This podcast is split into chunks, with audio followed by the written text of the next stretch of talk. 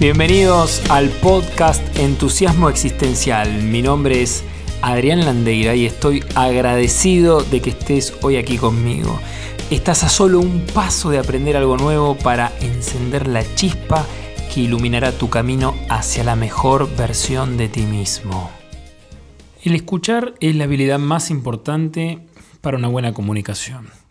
Es en relación al escuchar que sentamos las bases y construimos relaciones personales y definimos nuestra capacidad de acción, de aprendizaje en nuestra vida. Escuchar no es lo mismo que oír. Nuestros oídos captan ideas, voces, razonamientos. Escuchar, en cambio, implica utilizar los oídos, ojos y corazón para detectar intención, emoción y sentimientos del hablante. Una genuina actitud de escucha estimula la comunicación. La comunicación humana podemos decir que tiene dos etapas. Una es hablar y la otra es escuchar. Culturalmente se cree o se creía que es más importante el hablar, ya que parece ser el aspecto más activo de la comunicación. Y es más, se cree que si alguien habla lo suficientemente bien, será bien escuchado. El escuchar es crucial en nuestras relaciones personales. Para ello se requiere estar abierto a lo nuevo, legitimar al otro, es decir, aceptar al otro como diferente a mí, no enjuiciándolo eh, mientras está hablando. Normalmente cuando hablamos lo hacemos para ser escuchados. Y frases como mi novio no me escucha, nunca me prestas atención, hablo yo y pasa el tren. Hablarte a vos es como hablarle a una pared. Esto demuestra que no es automático, que cuando uno habla del otro lado, no necesariamente hay una escucha genuina, una escucha profunda. Entonces, hasta aquí podemos decir que, por un lado, oír constituye un fenómeno biológico y es la capacidad de distinguir sonidos en nuestras interacciones con el medio.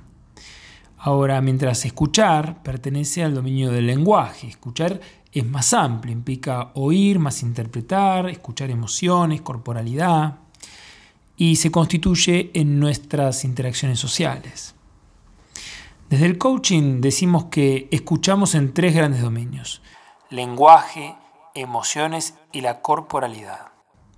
Al escuchar a alguien distinguimos sonidos, sus palabras, no solo la palabra en sí, sino el tono, el volumen, el ritmo, su cadencia, y al mismo tiempo observamos, escuchamos cómo está su cuerpo, si mientras está hablando dice algo o hizo un gesto, aparece algún movimiento en sus manos, gesticulaciones, incluso podemos percibir su respiración, es alta o clavicular, es más bien torácica o más bien abdominal o baja. También podemos notar si se encuentra en alguna emoción. Puede que me esté diciendo mm, lo que me dice desde la alegría, desde el enojo, desde la tristeza. Ahora bien, yo puedo pedir algo a alguien y la otra persona, por ejemplo, mm, no contestarme. Y yo interpretar ese silencio como una falta de respeto. Pero esta es mi interpretación. Yo interpreto el silencio de esa manera.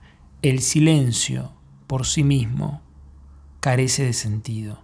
Según mis modelos mentales, mi forma de ver el mundo, mi cultura, mi deriva histórica, escucho de una determinada manera. Es decir, solo puedo escuchar desde quién soy, con las distinciones que tengo. Asimismo, si soy doctor, escucho muy distinto a que si hubiese estudiado ingeniería o abogacía o arte. Existe por lo tanto una brecha que genera distorsión y afecta nuestra comunicación. Pese a que hablemos el mismo idioma, compartamos la misma cultura, intereses similares. Ya que yo digo lo que digo y vos escuchás lo que escuchás. Por el tipo de observador que cada uno de nosotros somos. Esa distancia entre el orador y quien escucha puede reducirse teniendo presente 1. Reconocer al otro como un observador distinto y legítimo. Viene de otra cultura, tuvo otras interacciones, otros padres, otra educación. tuvo otras experiencias. Es un otro totalmente distinto. Incluso si es nuestro hermano o hermana, o es un gemelo, o vive en, en el mismo hogar, tiene experiencias distintas. Ya es un observador totalmente distinto y legítimo. 2. Reconocer la inquietud que hay detrás de lo que estoy escuchando. Podemos escuchar las palabras de manera literal y perdernos, por ejemplo, el tono emocional o la inquietud de fondo que posee ese mensaje. 3. Indagar mediante preguntas. Puedo preguntarle al orador que me explique qué es lo que me está queriendo comunicar. Puedo chequear, eh, puedo corroborar si lo que me dijo lo comprendí es lo que él me quería decir. Puedo solicitar mayor información. Si yo no pregunto, puede que mi escucha esté muy contaminada, muy tenida de mis interpretaciones, de mis juicios. 4.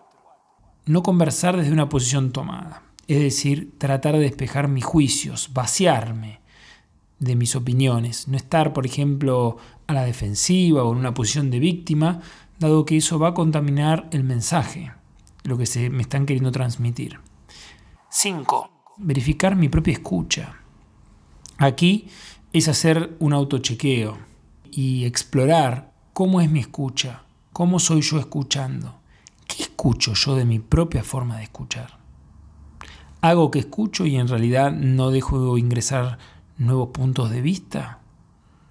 Oigo y hablo para refutar.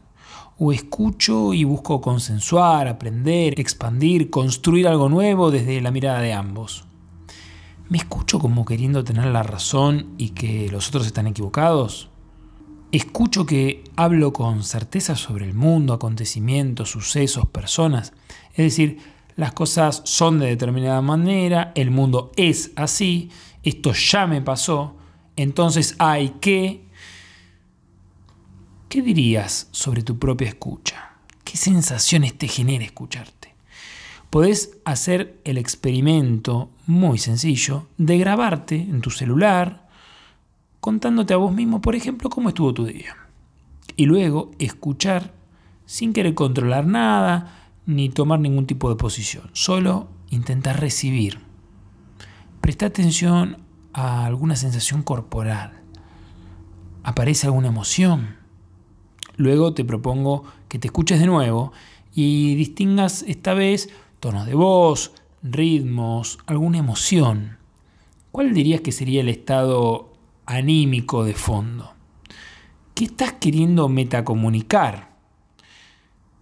¿Escuchás a una víctima, a un protagonista? ¿Escuchás posibilidades? ¿Te agrada lo que estás escuchando? ¿Qué aspectos crees que podrías trabajar sobre ti escuchándote? Luego, respira un instante y conéctate con la escritura.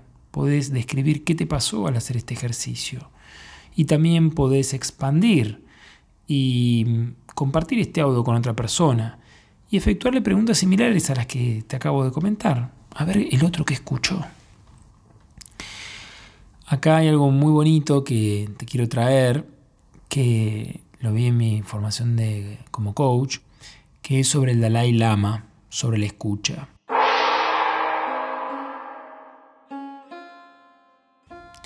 El Dalai Lama en su libro Meditación paso a paso simboliza los problemas que tenemos para escuchar. Y lo hace desde lo que se llama la metáfora de tres recipientes.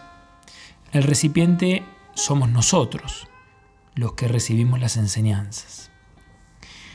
El primer recipiente, dice, está boca abajo y simboliza el no escuchar. Aunque físicamente estamos aquí, nuestra mente está vagabundeando en cualquier otro lugar. Es como si fuéramos una copa puesta boca abajo. No importa cuánto alimento, té o comida intentemos poner en la copa, nunca va a quedar nada en ella. El segundo recipiente, dice, está agujereado y simboliza el no retener. A pesar de recibir las enseñanzas y escucharlas adecuadamente, cuando pasa el tiempo no ha quedado nada en la mente. Es como una copa bien colocada, pero por tener un agujero en el centro no retiene nada. Todo cae inmediatamente y se disuelve. Así esta copa no nos será de ninguna ayuda. No importa cuántas enseñanzas hayas recibido. Cuando vas a ponerlas en práctica, no recuerdas ninguna. Y por último dice, el tercer recipiente contiene veneno y simboliza el no validar.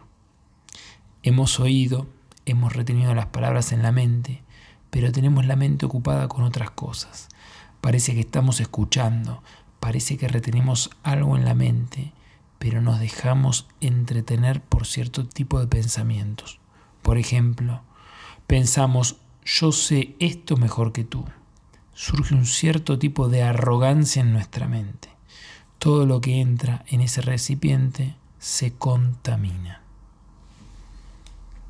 Muchas gracias y nos vemos en nuestro próximo podcast. Y si te vas, en el cielo hay una estrella más. Este podcast de hoy ha terminado.